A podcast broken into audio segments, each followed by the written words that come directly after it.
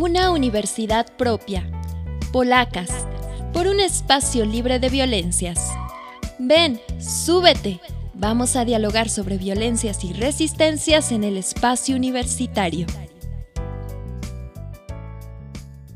Bienvenidas, bienvenidas y bienvenidos a este episodio del podcast Una Universidad Propia, Polacas por un espacio libre de violencia. El día de hoy tenemos una invitada especial que es la doctora Carolina Pacheco Luna. Bienvenida, Caro. Hola, muchas gracias. En este episodio estaremos platicando con ella, Monillo, sobre la violencia digital. Carolina Pacheco Luna es comunicóloga feminista, egresada del doctorado en Ciencias Políticas y Sociales con orientación en violencia sociodigital contra las mujeres, maestra en comunicación por el posgrado en Ciencias Políticas y Sociales de la UNAM y licenciada en Periodismo y Comunicación Colectiva por la FESA Catlán, UNAM. Es docente de la UNAM e integrante del Laboratorio Feminista de Derechos Digitales, la International Association for Media Communication Research, IMCR, la Global Alliance of Media and Gender, GAMAG, de la UNESCO, ha colaborado en Libertad de Información AC, en la Secretaría de Gobernación y la Dirección General de Atención a Víctimas del Delito, entre otras.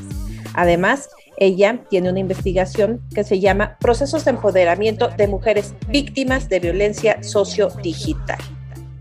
Pues nos encantaría empezar este diálogo contigo, Caro y que bueno, nos, en un momento nos cuentes un poco de, qué es lo que te trae, ¿no? ¿Qué es lo que te lleva a hacer, abordar las violencias, la violencia digital en este sentido? Y nada más a modo de, de introducción, pues hemos estado revisando algunos datos interesantes, ¿no? De, sobre ciberacoso y este y en plataformas como en el INEGI, ¿no? Y estamos viendo que más de 17 personas, usuarias en internet de 12 años o más, han vivido algún tipo de violencia, acoso cibernético, ¿no? Y que el grupo más afectado, pues son jóvenes de, de 20 a 29 años, lo cual para se nos hace un dato muy muy interesante para poner en la mesa. Y Moni, también esta, esta investigación señala que 40.3% de las mujeres víctimas enfrentaron insinuaciones o propuestas sexuales, 35.3% fueron contactadas mediante identidades falsas y 33.9% recibieron mensajes ofensivos. Y creo que justo esto responde un montón a la forma en la que muchas de nosotras que crecimos con el auge de las redes sociales fuimos educadas, ¿no? Para tener un montón de previsiones, un montón de candados, un montón de formas de protegernos en estos espacios digitales. Pues sí, eh, así, así los datos nos, nos indican que la violencia digital, la violencia digital contra las mujeres en particular, pues tiene este sesgo, un sesgo sexista que principalmente se agrava contra, eh, en el uso de la tecnología contra las mujeres, ¿no? Entonces ahí podemos ver muy claramente como la estructuralidad de la violencia contra las mujeres, como lo que decía eh, Moni, precisamente este continuum de la violencia que ya existía, que transita hacia el espacio digital y que además con la pandemia pues ha alcanzado niveles todavía mayores. Entonces, em, pues tenemos un fenómeno complejo, un fenómeno que tiene múltiples facetas y manifestaciones y que nos eh, muchas veces nos imposibilita, se nos imposibilita la denuncia y también pues seguir el rastro de entre lo social y lo digital. Porque en el caso de México eh, y muchos países de Latinoamérica, mucho de la violencia pues empieza en el ámbito social, ¿no? En las relaciones de pareja o con las exparejas y ya después se lleva o transita a otros espacios. Oye, claro, y ahora que tú y Moni mencionan este continuum de violencia, ¿qué sería lo que caracteriza la violencia eh, digital? O sea, ¿cuál es, por qué no podemos entenderla solo como una violencia que se da en igual, pero en otro espacio? ¿no? Entonces, ¿qué, ¿qué elementos caracterizan o definen la violencia digital? Pues el principal componente es que en Internet la violencia se agrava. Em, ya sé que se utiliza en su parte o en su totalidad, eh, el, uso de la tecnología, esta tiende a ser mucho más grave porque, bueno, el espacio digital tiene ciertas características que posibilitan este, que este acto pues sea más, más difícil de, primero de identificar, porque muchas no sabemos que eso es violencia, y también de reconocer de eso me está pasando a mí, ¿no? Eso me está violentando, y por supuesto después de denunciar, ¿no? eh, pues eso, sabemos qué le van a hacer al agresor, no va a pasar nada, voy a meter una denuncia y me voy a tardar 10 mil años y no va a suceder. Eh, y lo siguiente tiene que ver con las características de Internet. Pues como sabemos, en Internet tenemos personas y sobre todo en redes sociales, tenemos personas conocidas, pero también personas anónimas, ¿no? Que no identificamos muchas veces y con las que también compartimos información. Tal es el caso de Tinder, por ejemplo, ¿no? Tenemos de pronto una relación en Tinder y bueno, ahí también se están suscitando muchas violencias, como ya lo pudieron observar o lo han visto, o véanla, la del estafador de Tinder de Netflix, eh, véanla porque bueno, son estafas también y bueno, tiene que ver precisamente con violencia contra las mujeres, engaños, mentiras, ¿no? Eh, y ahí también, pues, un, un, hay que pensar en otras características de la tecnología, como quiénes son esas personas, porque la legislación, por ejemplo, se vincula a un territorio, espacio, territorio, ¿no? Está anclada a un estado. Entonces, eh, pues muchas veces las, las, agresiones no tienen que ver precisamente con ese territorio, ¿no? Se dan en otro lugar y después viene el problema de qué legislación atiende este tipo de violencia. Eh, también está que el tipo de contenido, eh, que muchas veces creemos que solamente tiene que ver con contenido de carácter sexual o íntimo, y así lo hemos identificado al menos en México. Hemos dicho la violencia digital se relaciona con contenido sexual íntimo sin consentimiento, pero esa es solo una de sus manifestaciones. Hay muchas otras ¿no? formas en las cuales el contenido violenta. Em, también que se da de manera inmediata. Por ejemplo, ayer me pareció muy violento que subieron a internet el video de una mujer asesinada. ¿no? Terrible, sí, claro. Horriblísimo. Eh, eh, sé qué tipo de sociedad también tenemos que lo está consumiendo. Hoy tenía miles de reproducciones, eh, pero además esto, el marco ha sido insuficiente para sancionar a las personas que lo suben y además está en vinculación entre lo digital y, los, y lo mediático, porque estas personas que lo subieron, pues también tienen sus espacios en medios digitales donde pues se da a conocer la nota roja que conocemos como nota roja que, cuyo nombre pues tiene que ver con el, pues, la exposición de asesinatos, muertes, que tenga que ver con la sangre, ¿no? De hilo rojo. Em, pero, pero que en este caso pues está revictimizando a las familias eh, de, de, las víctimas directas, ¿no? A familiares, amistades, etcétera. Entonces, eso también, el tipo de contenido. E, y, y, y, no se necesita ese tipo de contenido, pues, por ejemplo, podrían bajar tu foto, cualquier foto de nuestro rostro, de cualquiera de nosotras que tenemos en Facebook, que generalmente es público, y ponerle, dibujarle penes, por ejemplo, y volverla a subir o editarla y volverla a subir, y eso pues causaría otro tipo de violencias, como me, me han contado varias, varias mujeres que he entrevistado en mi investigación. Em, también pues que hoy tenemos pues más asequibilidad a los dispositivos tecnológicos, tenemos, este, este contenido llega a una pues amplia cantidad de personas, ¿no? La, la, difusión es masiva, incluso viral, que se ve en muchos países al mismo tiempo que vamos dejando en Internet también muchas huellas digitales para, para el rastreo, para la identificación de, de, dónde estamos, quiénes somos y qué estamos haciendo en el momento, que posibilitan también otras violencias Em, pues lo que decíamos, la complejidad de la comunicación, aquí es muy interesante como pues en un primer principio era de persona a persona, pero después fue de persona a un grupo de personas y después tipo enjambre de muchos a muchas y, así hasta ser comunitaria, lo que decíamos, pública, eh, viral, ¿no? Eh, la forma en la que se modifica la, la, información en Internet, o sea, de pronto pensamos o creemos en este mito de que Internet tiene espacios para la privacidad y también tenemos que ser súper suspicaces y decir qué es privado y qué es público, porque de pronto algo que parece súper privado, ¿no? Se vuelve esto viral y eso es muy complejo porque un, un contenido que una vez es público no vuelve a ser nunca jamás privado, ¿no? Y ya pierde ese carácter. Entonces, que un contenido privado esté circulando abiertamente en muchos espacios, pues nos pone en una situación de vulnerabilidad, sobre todo a las mujeres. Eh, y bueno, pensar también en, estas características y en la responsabilidad del Estado, ¿no? En el Estado, en, en qué vamos a hacer, dicen Anita Gurumurti, con las legislaciones. Ella, por ejemplo, propondría una legislación en particular para, para la violencia digital en específico y lo que hemos nosotros en nuestro país hecho y así como en muchos países de Latinoamérica, pues ha sido incluir eh, una serie de reformas donde vamos agregando a los varias o muchas legislaciones que hay, pues esta adición de que la tecnología en ese marco, en ese contexto, pues está dañando a las personas, ¿no? Mm, que la legislación no podemos hablar de hombres ni mujeres, sino en general a las personas, pero sí sabemos desde los estudios de violencia digital que pues que se agrava y que daña más a las mujeres que a los hombres, ¿no? Claro, en ese sentido, o sea, sabemos que está ahí, que existe, pero de repente, ¿cómo podemos identificarla? ¿Cómo saber si estoy siendo víctima de violencia de género? Pues tenemos, hay un trabajo súper bonito de las organizaciones de la sociedad civil que nos están ayudando a hacerlo. ¿no?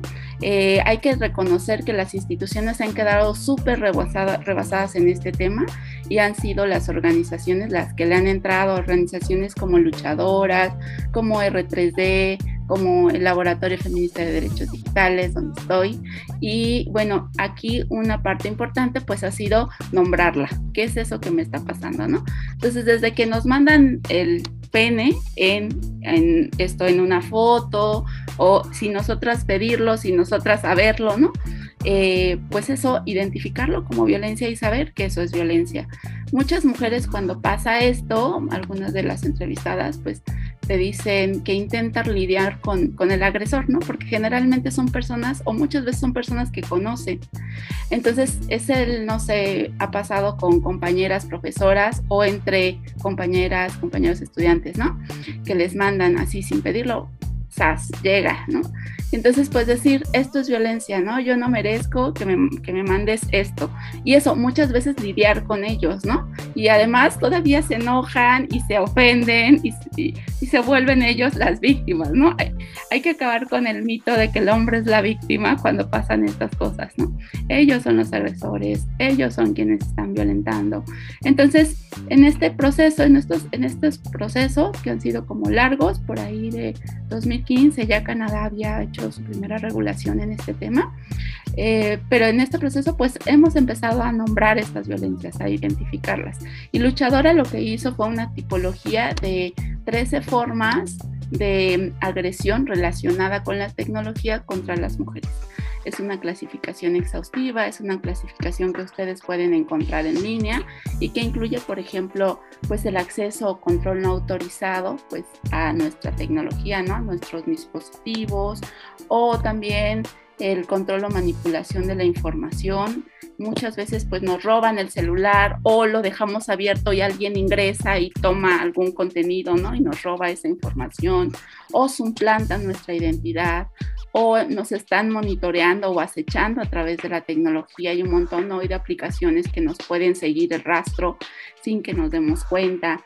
Eh, también entender que muchas de las violencias en el espacio digital ya hace cinco décadas, que no es reciente, eh, pues ya se estaban denunciando, ¿no? Por ejemplo, expresiones discriminatorias eh, en medios y los medios digitales también son medios de comunicación, se nos olvida, ¿no? Y que también están imbricados ahí, metidos ahí. Entonces, también es importante pues ir, seguir esto denunciando. Lo que ustedes decían, la principal forma de, eh, o la más frecuente manifestación digital, pues es el acoso. Y esto que nos manden el pene es acoso, nos están acosando sexualmente una y otra y otra vez, ¿no? Eh, las amenazas, hay muchas mujeres que además de lo que les decía, están imbrincadas sus violencias, ¿no? Ya subieron, compartieron contenido sexual con alguien, se relacionaron a alguien sexoafectivamente, pero después la pareja, generalmente hombre, se enoja, se molesta y entonces amenaza con difundirlo, ¿no? Con difundir ese contenido. Eh, y, y, después extorsiona, ¿no? Y si no me mandas tal, y si no me mandas tal, entonces ahí vemos, y si no, además amenaza con el desprestigio público y social, ¿no? Entonces ahí vemos cómo se van juntando todas esas violencias.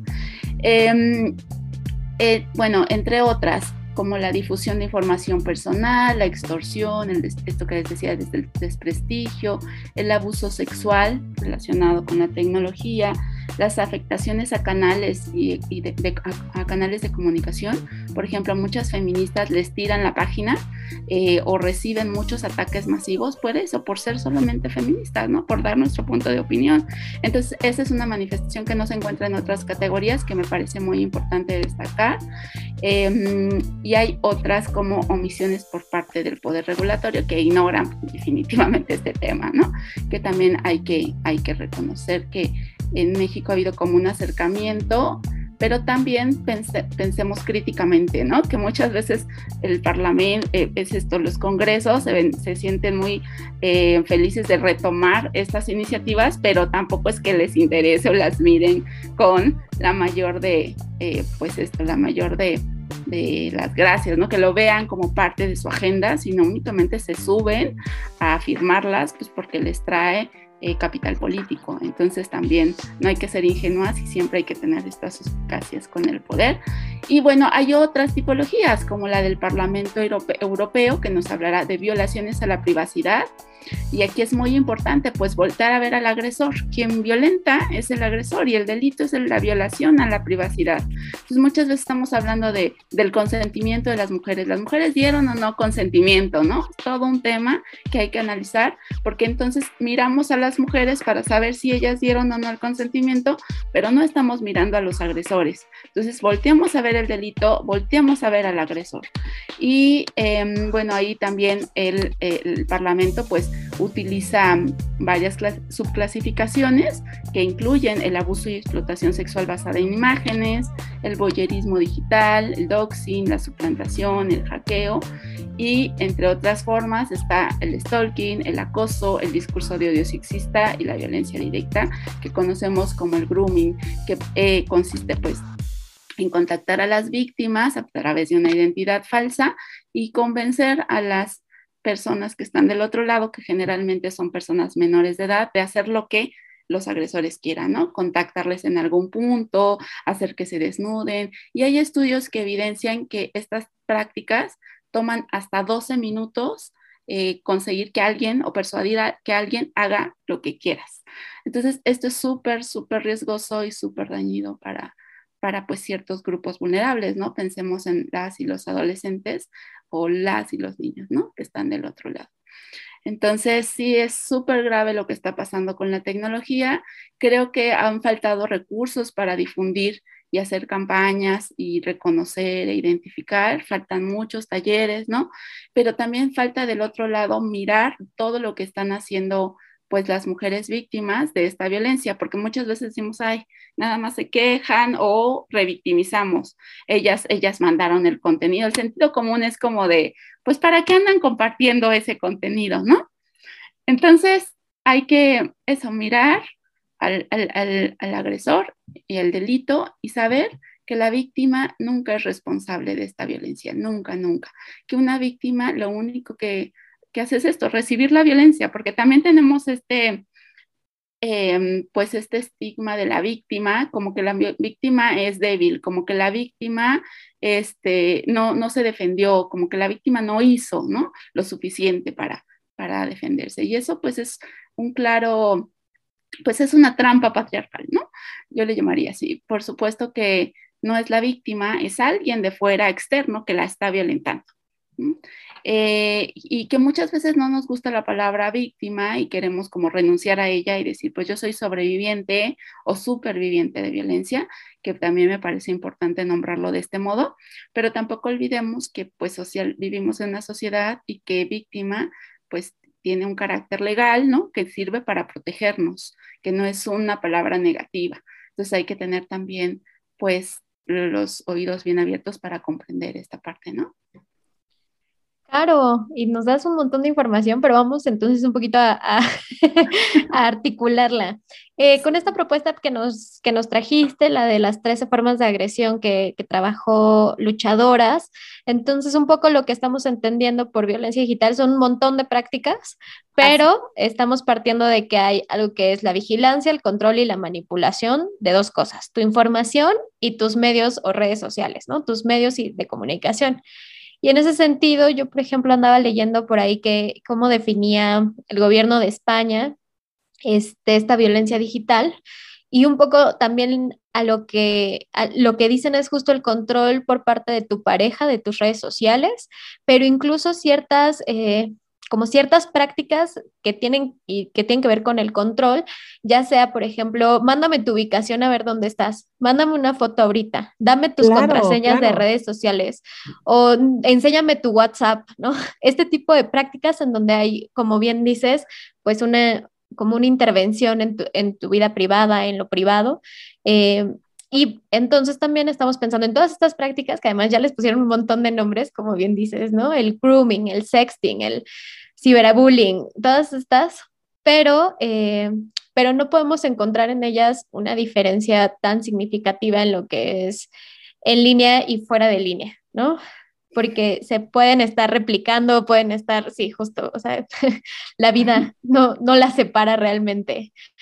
Entonces, un poquito para identificarlas, pensemos que se tienen que dar eh, a partir de un, un, dispositivo, a partir de como una red social o que lo tenemos que identificar por algo que sucede en lo digital, en un entorno digital, y, pero que puede estar vinculada también con otras violencias. Y aquí te preguntaría, ya, ya dijimos algunas, y ahora cuando hablas de violencia mediática en estas plataformas, a partir justo de la filtración de un video horrible, ¿no? Eh, pero también nos ha pasado con la filtración de fotos, ¿no? Sobre feminicidios y nos ha pasado con estos. Cuando hablamos de entornos digitales, podríamos pensar en otros temas controversiales como los videojuegos, Caro. Estos videojuegos donde hay una, como una representación directa de violencia, ¿se contarían como una violencia digital? Claro, y aquí, perdón que, que, interrumpa, pero justo en la, en la, pregunta de Dani, creo que ese tema de poner los videojuegos es muy importante y más pensando que hay infancias que acceden, ¿no? Desde una edad muy, pues muy temprana, ¿no? Y que de repente son como videojuegos y es para juegos, no es para todo mundo. Nada más. Perdón, Dani, pero es que esto es súper buenísimo, importante. Sí, claro, por supuesto. Pensemos en medios de comunicación en general, ¿no? Hemos hablado por mucho tiempo desde las teorías de la comunicación, de medios de comunicación, y de pronto transitamos al espacio digital eh, y se nos olvida hoy que ya están juntas, o sea, por ahí decía Cantón, eh, muy poco el término digital va a tener que perder sentido porque ya no hay medios de comunicación que no utilicen en sus procesos la digitalización y porque la digitalización eh, y dentro de ella están los medios de comunicación, ¿no? Entonces ya están, pues eso, juntos em, y, y, no obstante, pues las repercusiones son súper fuertes en un espacio y en otro. Eh, pero sabemos que los contenidos, eso, se, se fluyen en ambos, en ambos sentidos. Eh, me gusta una definición de Anita Gurumurti sobre, sobre este tipo de violencia, que ella le denomina violencia mediada por tecnología contra las mujeres. Entonces, ahí mezcla precisamente lo media, la mediatización de la tecnología de la información y de la comunicación entonces mezcla los dos términos, lo mediático por un lado y lo tecnológico por el otro. Y también recordar lo que nos ha dicho Judy Bachman con respecto a la tecnología y dice eh, que la tecnología como técnica pues ha sido un dominio masculino. Por lo tanto, las políticas y legislaciones sobre tecnología también son políticas de género una política sexual, lo que refleja el carácter de género en la propia tecnología. Entonces, no podemos ver a la, tecnología fuera de las relaciones sociales ni fuera de las relaciones de poder.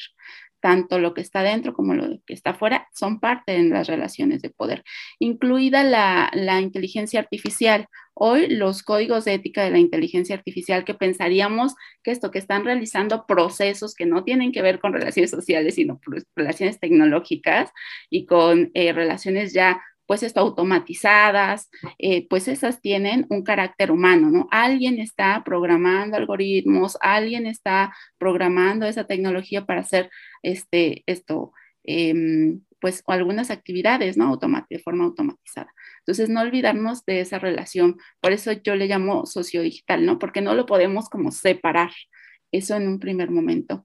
Pero también, pues, esta definición de Anita, pues, nos trae lo mediático y nos dice, son aquellos actos que dañan o causan sufrimiento a las mujeres, son actos que se cometen, que instigan o que agravan, ¿no? en, parte o en su totalidad, eh, el, daño por el uso de la tecnología de la información y la comunicación y que pueden ser teléfonos, internet, plataformas de redes sociales, correo electrónico y yo diría, por supuesto, los videojuegos y cualquier otra aplicación que surja o que esté por surgir. En algún momento yo trabajaba en la Secretaría de Gobernación en RTC y se pensó, eh, de hecho hay unos lineamientos para videojuegos y todo pensado como en, aquellas categorías que Estados Unidos ha planteado para, para los videojuegos. Entonces, pues ya están eso, las clasificaciones de contenidos, entonces ya que solamente pues las personas adultas puedan comprar o adquirir estos videojuegos. Pero, estar, pero al estar en línea y al estar también las familias eh, separadas por generaciones, no sabemos muchas veces las personas adultas qué están consumiendo niños y niñas. Entonces ahí sí vemos como un desfase eh, esto generacional que nos ha eh, imposibilitado tener el control de niños y niñas sobre la tecnología. Hay niños y niñas que han comprado eh, cantidades de miles de pesos en tecnología con las tarjetas de sus padres, ¿no? Ahí, por ahí hay un caso súper mediático. ¿Y qué están comprando? ¿Y qué están jugando? ¿Y cómo están jugando? Pues requiere sin duda la responsabilidad social. Recordemos, el interés superior de la niñez es lo más importante en un país y todos, todas, todos tendríamos que estar sobre lo que, vigilando el contenido eh, que, niños, niñas están consumiendo.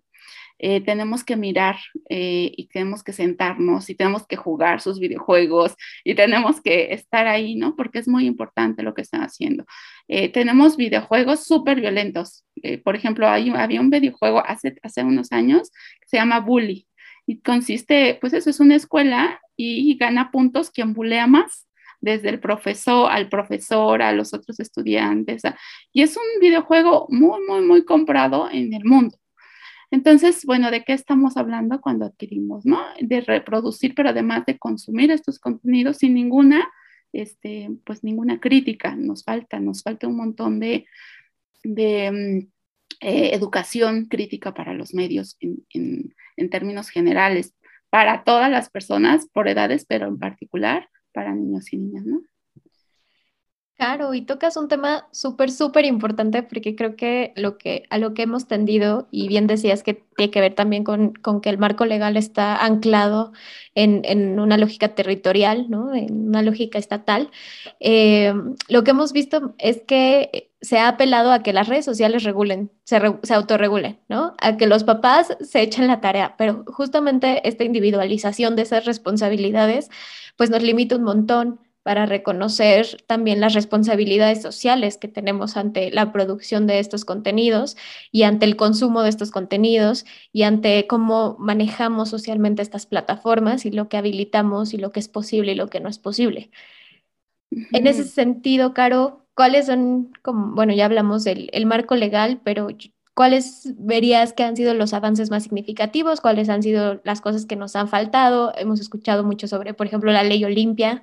Eh, hemos escuchado sobre algunas regulaciones en, en redes sociales. Por ejemplo, estuvo hace poco este debate de si Facebook regulaba discursos de odio y Twitter no, ¿no? Entonces, ¿qué, ¿qué, relación hay entre violencia digital, discurso de odio, pero además qué tanto hemos avanzado en México y qué, nos falta. Es, es, un marco súper amplio el de, para regular violencia digital, ¿no? Pues tenemos por un lado toda la normatividad que ha beneficiado a las mujeres y que tienen que ver con el derecho de acceso de las mujeres a una vida libre de violencia. Entonces, eso ha sido súper importante en el marco histórico. Tenemos el derecho a la información y la libertad de expresión, por otro lado, tenemos los límites a este derecho a la información y libertad de expresión establecidos en los derechos de vida privada, honor y propia imagen. Y tenemos también otros marcos legales como los códigos penales, tenemos las leyes de trata, las leyes de víctimas. Entonces, los marcos están ahí. Por ejemplo, recuerdo el caso de Just Stop, no requirió la ley Olimpia para, para que se aplicara, ¿no? En, eh, para, aplicar sanciones, pues la sanción ya venía en la legislación de la ley de trata y ese fue el que se aplicó. Eh, tenemos que tener mucho cuidado con no generar dobles tipos penales, por ejemplo. Eh, ya, ya hemos hablado del riesgo de ello porque los, los agresores utilizarán el tipo penal que les beneficie, ¿no? Para defenderse. Entonces, eso también es. También vemos que muchas de las penas eh, son más graves para las mujeres y también que acusar a las mujeres ha sido más fácil que a los hombres. Hoy hablamos de ley Olimpia y pensamos, ah, las mujeres estamos protegidas, pero hoy muchas mujeres, como en estos eh, triángulos amorosos, ¿no? Donde eh, hay una relación de pareja y el hombre quiere difundir el contenido sexual de su expareja, pero llega otra y en, despecho, en venganza, en enojo, ¿no? Lo difunde, pues ella es la, la que termina en la cárcel en algunas ocasiones. También tenemos que hablar de esta complejidad y de analizar la experiencia de violencia. No podemos, eh, hoy llegamos al MP tratando de meter una denuncia y es, ¿qué pasó hoy? No, pues hoy yo difundí, perdón, eh, este contenido, ¿no? Pero no atendemos a toda la historia de violencia. Entonces hay que atender y buscar e investigar esa historia de violencia. El marco es complejísimo. se ha avanzado esto en, la difusión de contenido sexual íntimo sin consentimiento, que se ha llamado Ley Olimpia, lo cual pues algunas organizaciones hemos dicho no es suficiente, ¿no? Porque eso se centraron en un solo, una sola forma de, una sola manifestación de violencia digital, pero no en todas las demás. Y lo que queríamos es abrir este abanico, este espectro y decir, eh, a ver qué regulación requieren todas estas violencias, porque hoy, pues, esto decimos acoso, pero eh, no está regulado, el acoso digital no está regulado, ¿no? Solo se quedó fuera, se quedó fuera de esta gran regulación. Entonces fue una oportunidad que, que si bien es cierto, para muchas pues hoy existe esta posibilidad de denunciar, pues para muchas otras, que son la mayoría, porque si se dan cuenta en la estadística que ustedes sacaron, pues esto, eh, la, la la, la, difusión de contenido sexual íntimo sin consentimiento, pues es una pequeña parte, ¿no? Comparado con las otras violencias. Entonces tenemos que buscar es que este marco regulatorio nos proteja, pero sobre todo tenemos que educar, o sea, tenemos que capacitarnos, tenemos que saber, eh, dice Marcela Legarde, tenemos que andar por la vida libres de ingenuidad, ¿no? No podemos ser ingenuas. Entonces, ¿hasta dónde esta difusión de nuestros contenidos, pues, eh, pues nos, nos, nos agravan eh, pues nuestra dignidad, ¿no? Nos, nos daña nuestra dignidad, nuestra integridad. Tenemos que pensar en las consecuencias, tenemos que ser súper críticas con lo que publicamos también. Y no quiero responsabilizar a las mujeres, también quiero decir eso, sí, sino que tenemos que tener esa suspicacia, esa astucia de decir, este contenido a dónde va y qué va a pasar con él, ¿no? Eh, es, un, es un pensamiento muy recurrente en las víctimas. ¿Qué pasó con la foto que tomaron bajo mi falda eh, en la escuela? ¿no? ¿Qué pasó con ella? ¿Dónde está? ¿Estará circulando? ¿Quién la habrá visto? Hay que pensar en todas esas circunstancias. ¿Qué pasó con el contenido que le, le pasé a mi novio por USB hace 10 años? Eh, porque muchas hoy se le están preguntando, ¿no? ¿Qué pasó con eso? Y que, y que perdió la USB probablemente es muy probable que ande circulando por ahí, porque pensamos que no, pero hay un mercado de explotación sexual. Hoy sabemos que con la pandemia, pues la violencia sexual, el contenido sexual se incrementó muchísimo en redes, ¿no? Veíamos la gráfica de Pornhub y eh, una vez que inició la pandemia, abrieron su sitio lo dejaron abierto sin pago y se incrementó, pero exponencialmente, era marzo de 2020 y México fue uno de los países que más consumió. Entonces hay que tener cuidado con el tipo de sociedad que estamos construyendo. ¿Qué falta? Pues esto, pensar dónde van las otras violencias, qué hacemos con ellas, hasta dónde regularlos, regularlas o no, qué tipo de sanciones queremos, porque también estamos pensando en las sanciones y no estamos pensando en las víctimas, en la reparación del daño. Muchas veces creemos que con mandar a la cárcel a un agresor, pues ya, se acabó, ¿no? Y no, tenemos que pensar también en cómo reparar, cómo resarcir el daño a las víctimas y esa es una chamba enorme que nos tocará, ¿no? Dar, dar todo el debate y toda la discusión. También pensar eso, mandar a la cárcel a alguien que arregla, ¿no? ¿En qué, en qué beneficia a las mujeres?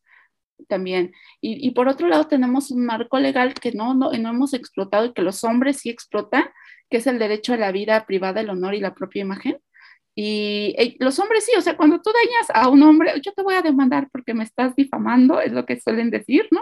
Estás dañando mi, mi imagen, mi honor, mi honra. Pues, eh, ellos fueron, lo que les digo, que hay que acabar con ese mito horrible de que los hombres son las víctimas.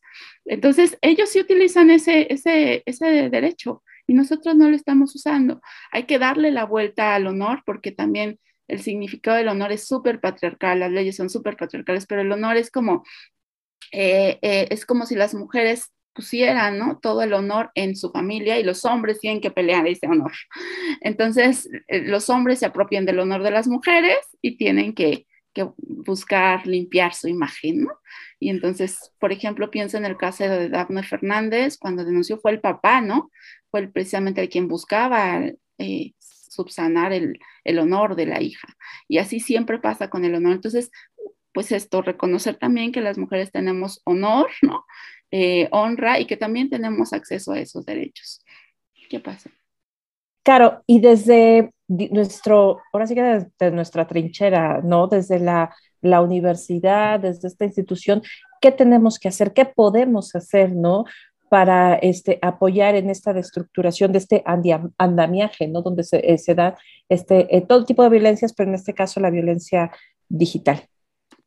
Me parece bien importante cambiar también pasar de transitar también de la violencia simbólica, eh, que nos está dañando muchísimo, por supuesto, pero también tenemos que buscar otras formas de expresar estos casos. Hay un montón de mujeres que se están organizando y que están mostrando, pues, muchos procesos, muchos procesos para enfrentar esta violencia y muchas em, estrategias para, para salir bien libradas de esto, ¿no? de esto que, violenta mucho. Entonces, eh, eh, también tenemos que educar, también tenemos que incluirlo como parte de nuestros objetivos, también tenemos que destinarle recursos a las campañas, a los talleres. Eh, yo siempre hablo de que no es suficiente, o sea, vemos la complejidad, ¿no? Y queremos que con un taller en línea, pues esto se acabe, ¿no? Tenemos que también tener contención a las mujeres víctimas y tenemos que tener talleres cortos, talleres breves, talleres eh, que nos abracen, que nos que digan aquí estamos, que nos estén cuidando, porque de ahí salen muchas estrategias que las mujeres están usando. Por ejemplo, en Guerrero eh, hay un grupo de mujeres que cuando eh, una otra chica o otra mujer recibe estas amenazas de voy a difundir tu contenido sexual, ellas, que son muchas, le mandan un mensaje al agresor y le dicen, estás siendo violento, estás causando el daño a la víctima, un daño a la víctima, este es el marco que estás, estás violentando y si no quieres que te denunciemos también y que te exhibamos, pues por favor deja de hacerlo. Entonces, un, mensaje súper directo, ¿no? Un mensaje eh, que está, por supuesto, que si tú recibes 100 mensajes de esos en tu celular al mismo tiempo, pues puede inhibir, por supuesto, a la al, al, agresor, ¿no? Perdón, al agresor en este caso. Entonces, pues son estrategias que las mujeres están usando y creo que podremos, podríamos buscar esas maneras en las cuales pues las mujeres están liberando de, ese, de esta opresión que va más allá de, del miedo. Yo, yo creo que, o sea, yo estoy hablando ya de este terror, ¿no? Que causa que tu contenido esté dentro de una red social, de tu contenido privado o de cualquier contenido que no quieras compartir esté circulando. Claro, pues muchas gracias. Creo que has puesto muchas cosas sobre la mesa. Eh, tenemos un camino muy amplio para, para, reflexionar, para trabajar, ¿no? Pero bueno, creo que nos has puesto esos puntos muy, muy importantes, ¿no? Para, eh, pues, iniciar con estas acciones muy, muy, muy concretas, ¿no? Y pensar que, pues, esto nos atraviesa a, a todas y que efectivamente quizás eh, enfocarnos únicamente en este eh, sentido punitivista, ¿no? De, de, acceso a la justicia, pues es algo que tenemos que, replantearnos, ¿no? Y justo eso que dices, el centro, en el centro tiene que estar la víctima con esa reparación del daño, pensar en ellas. Pues nos dejas mucha, mucha tarea de reflexión, Caro. Muchas gracias, Dani.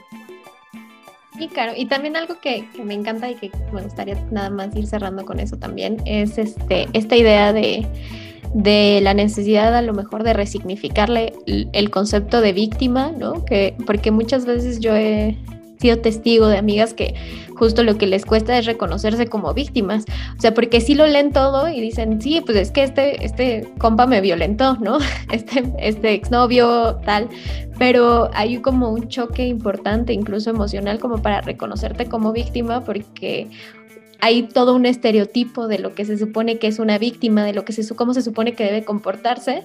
Entonces, pues desestigmatizar a, las víctimas también es súper, súper importante y decir que eh, que, que, denunciar y que reconocer que fuimos víctimas de violencia no nos quita ningún mérito y justo tenemos que centrarnos en las agresiones, ¿no?